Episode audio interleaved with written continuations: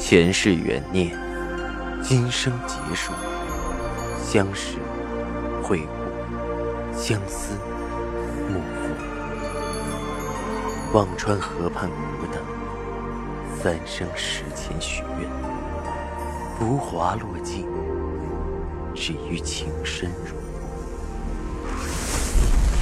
欢迎收听由喜马拉雅出品的《情似故人来》，作者。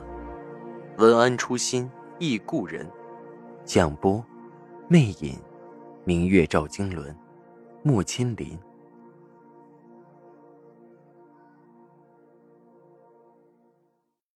第九十五集。过了一会儿，外间的声音静了下来。景奎惴惴不安的等着，却是过了许久，都再没有声音。景奎有些慌了，喊着。素问，素问应声进来，回应着：“姑娘，什么事？”少爷呢？锦葵的声音有些抖。走了。看着锦葵缩在被子里，素来厚道的素问竟也有丝想笑，用力忍着低头，又道：“洗过手就走了，说是沾了泥水，怕回去脏了屋子。”顿了下，素问又嗫嚅着说道。少爷让我告诉姑娘，把心思放在照顾好老太太上，自会帮姑娘在扬州城寻个好去处。景奎的脸上瞬间像开了个酱油铺，红一阵，紫一阵。他被赵世南戏弄了，半晌才将所有的羞愧压了下去，强作镇定道：“素问，帮我拿件干的衫子，湿衣服粘在身上很难受。”素问很快拿了衣服，锦葵又道：“帮我端碗姜汤来，万一着凉生病，明日就没法伺候老太太了。”素问应声而去。锦葵手里拿着干了的衫子，用力揉的皱巴，羞愤惭愧一起从脚底泛上，自己哪里不好？豁出去所有的自尊，豁出去所有的坚持，豁出所有的真心，为什么？换来的是这样的结果，帮他寻个好去处，他不甘心。苏问到厨房去，只剩下一个收拾的婆子。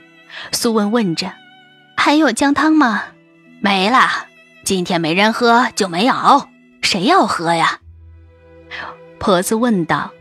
“锦葵姑娘。”苏问如实答着：“她掉进后院池子里了，一身水，熬一些给她吧。”别着凉生病了，哎呦，我还当谁呢？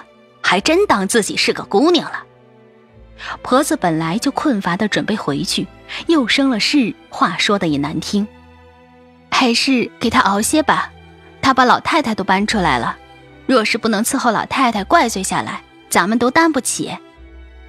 素问叹气，那位虽不是个正儿八经的姑娘，只怕将来的手段有的受。婆子骂骂咧咧去熬姜汤，素问想着方才的情形，又好笑又叹气。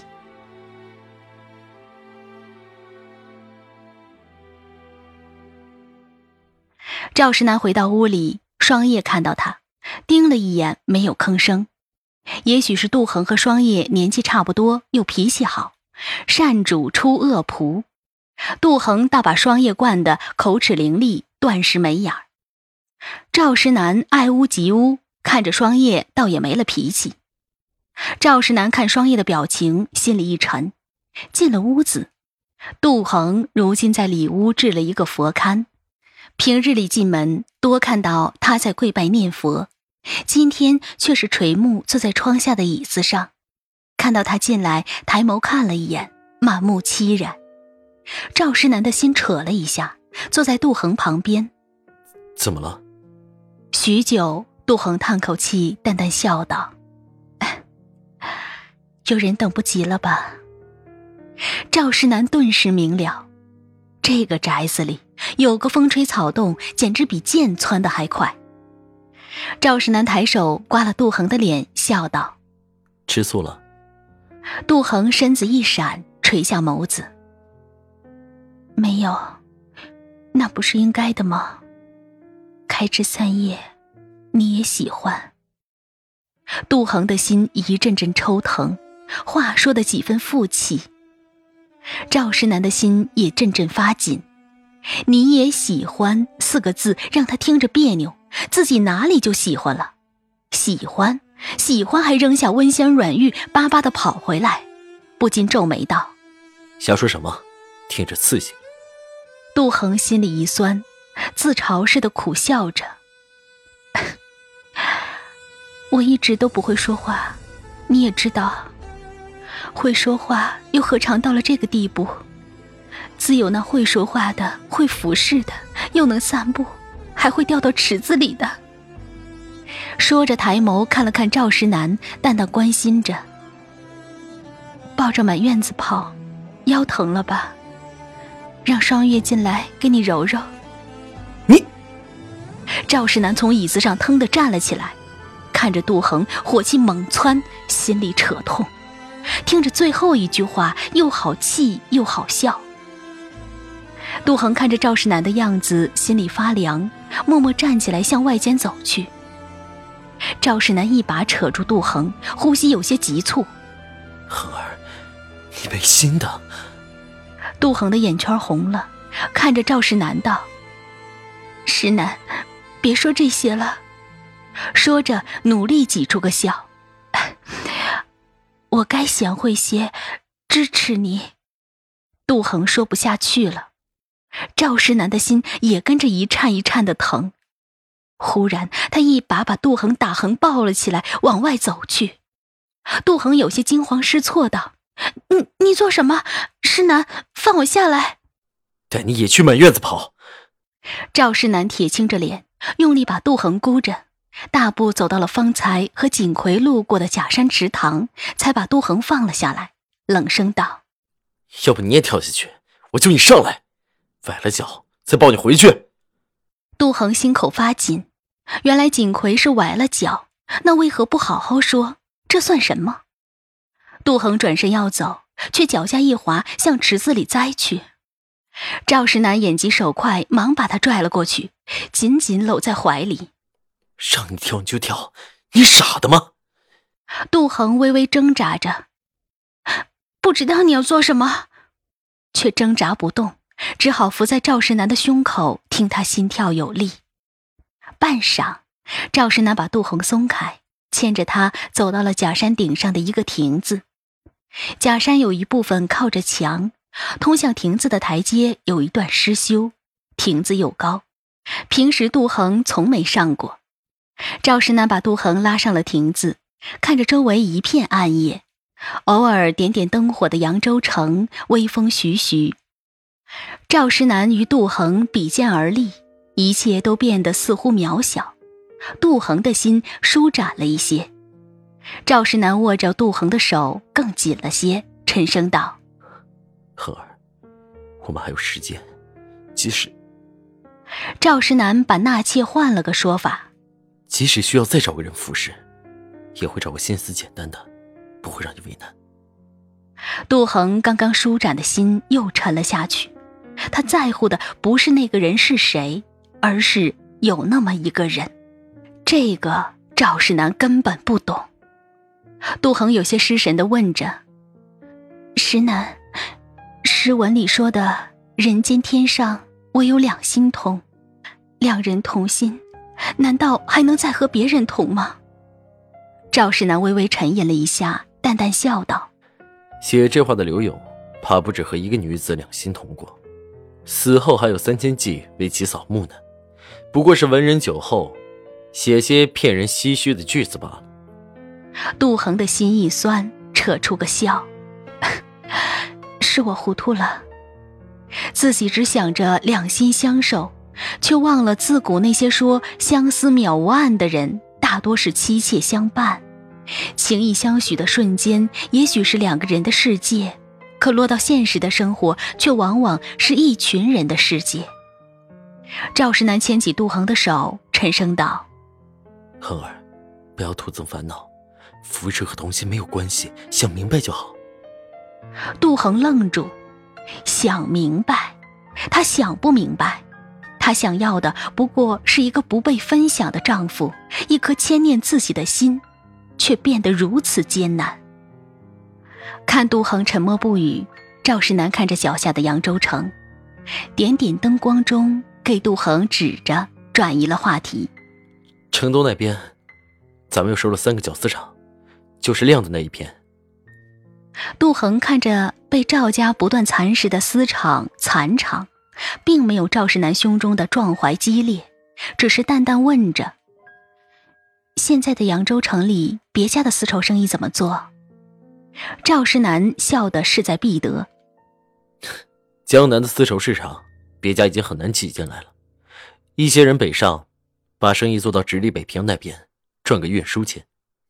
北平，杜恒一愣，那是个完全陌生的世界。他只听说那里是四九皇城，有着八旗子弟、富贵人家。那里冬天很冷，下的雪不会化掉。而在今年的农历五月份，北伐军攻下了北京，改名北平。原来北平的军阀被国民革命军代替，得到了暂时的安宁。这些是赵石南零零星星讲给他听的。北平也是个大市场，那里的皇室遗老遗少还不少，乐意讲排场，最喜欢丝绸锦缎的料子。赵石南的身影在夜幕下修长直立。不过北地寒冷，需要丝绸料子的季节短。杜恒略一思索，说着：“嗯，也不见得。以前听我爹说，北地的人喜欢锦缎织的厚些，里面充塞棉絮，秋冬也能穿。我倒觉得那些劣等茧，与其扔了可惜，倒不如用来缫丝，将丝和棉混着填充，岂不是又轻便又保暖？做衣服、做被褥都是好的。”赵石南眉梢一挑，不禁点头：“很好，不过线下成玉棉的生产尚且供不上，过几年规模更大些，就可以按你说的法子，到时北地的市场也一并揽入囊中。”杜恒看着意气风发的赵石南，缓缓的笑了。他满怀豪情的时候，是最让人心动的时刻，一如他温柔叮咛的情形，也让人迷醉。杜恒的笑渐渐有些酸涩，如果没有这么心动，也许不会这么心痛，反而更容易接受纳妾这种事。赵世南看着夜风中的杜恒，依然摄人心魄，只是多了几丝说不明的凄凉和无奈，更扯得心疼。赵世南牵着杜恒走下假山，两人路上并没有更多的言语。只是缓步在秋夜月色里，执手一起回去。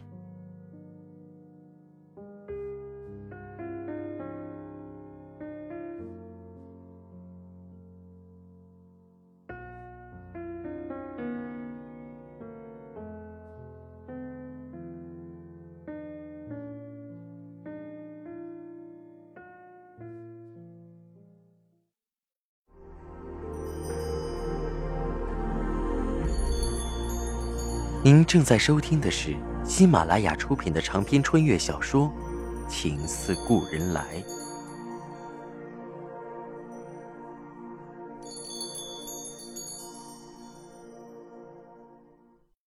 锦葵喝了姜汤，一夜未眠，羞愧渐渐散去。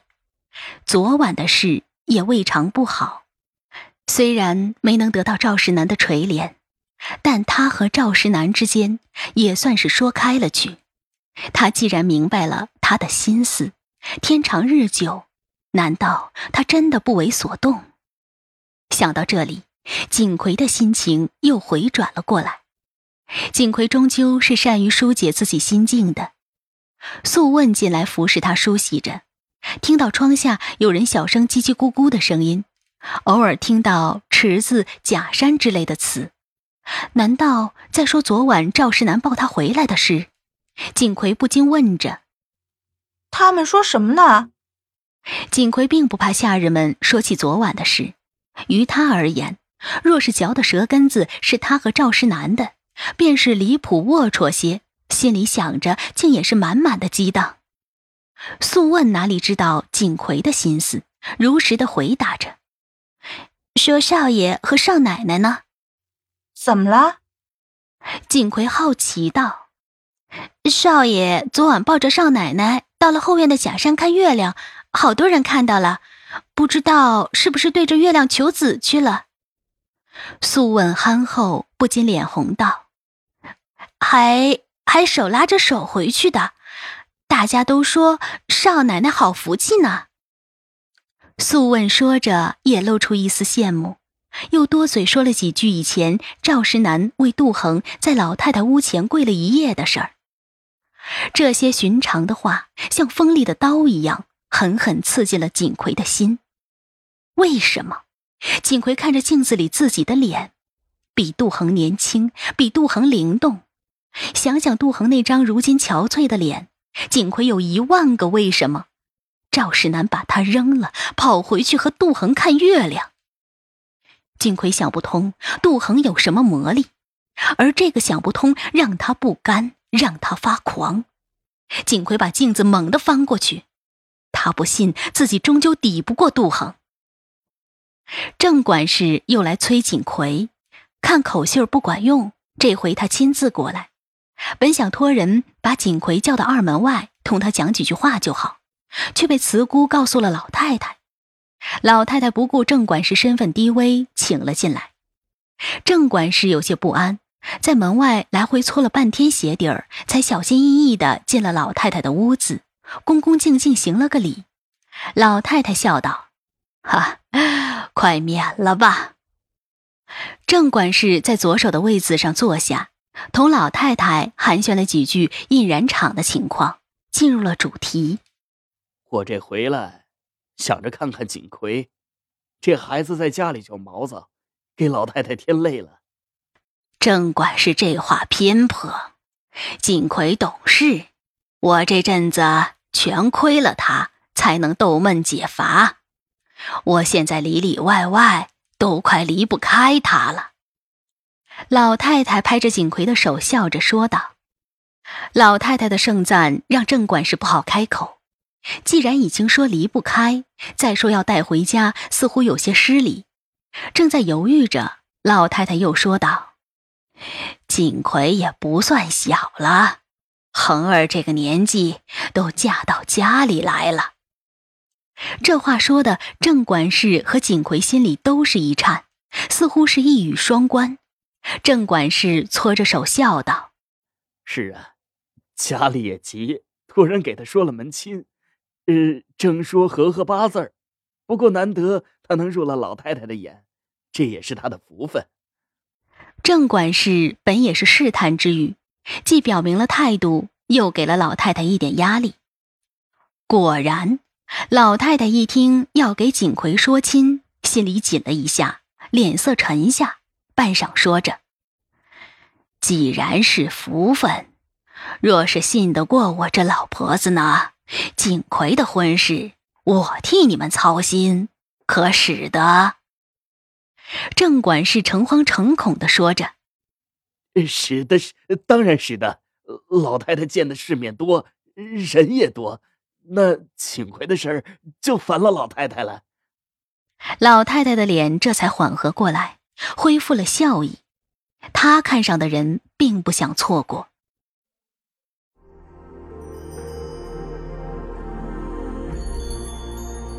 您正在收听的是喜马拉雅出品的长篇穿越小说《情似故人来》。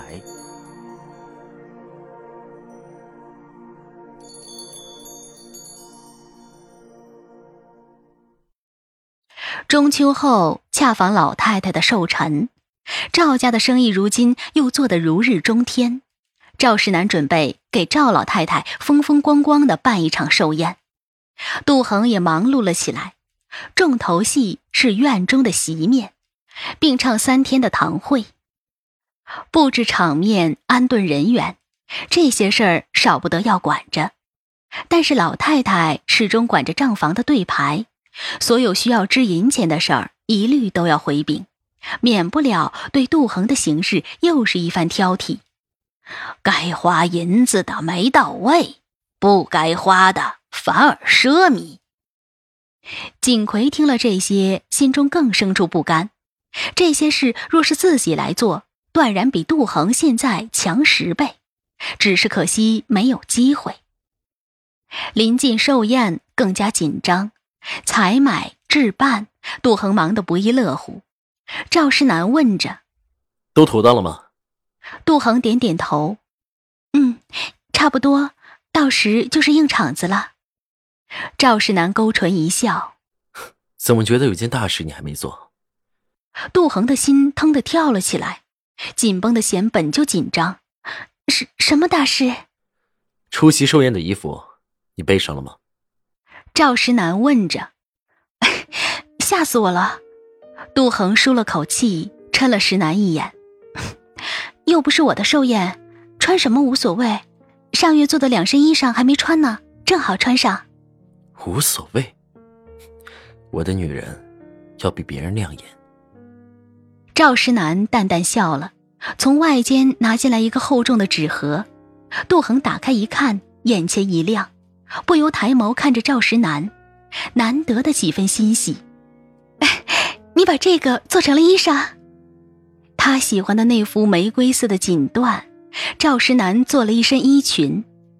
这幅锦缎比去年看起来似乎更加顺滑鲜亮，想来赵石南又添了工艺进去。镶着青色滚金线丝边儿，衣襟裙角是苏绣的花叶，精致到了惊艳。穿来看看。赵石南看着杜恒喜欢的神色，心里舒展。杜恒转过身，到屏风后换上衣裙，待出来的时候，赵石南的眸子轻轻弯起，心却跳得快了半拍，看了许久才道：“这件衣服配了你，才不枉费。”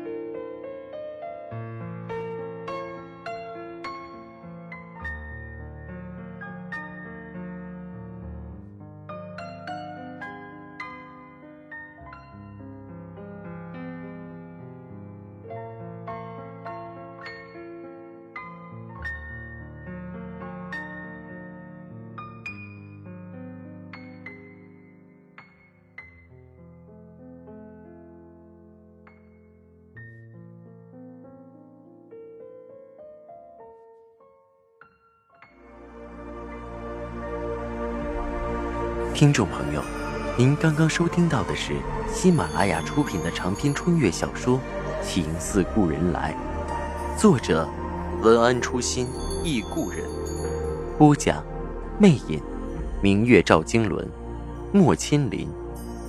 更多精彩有声书，尽在喜马拉雅。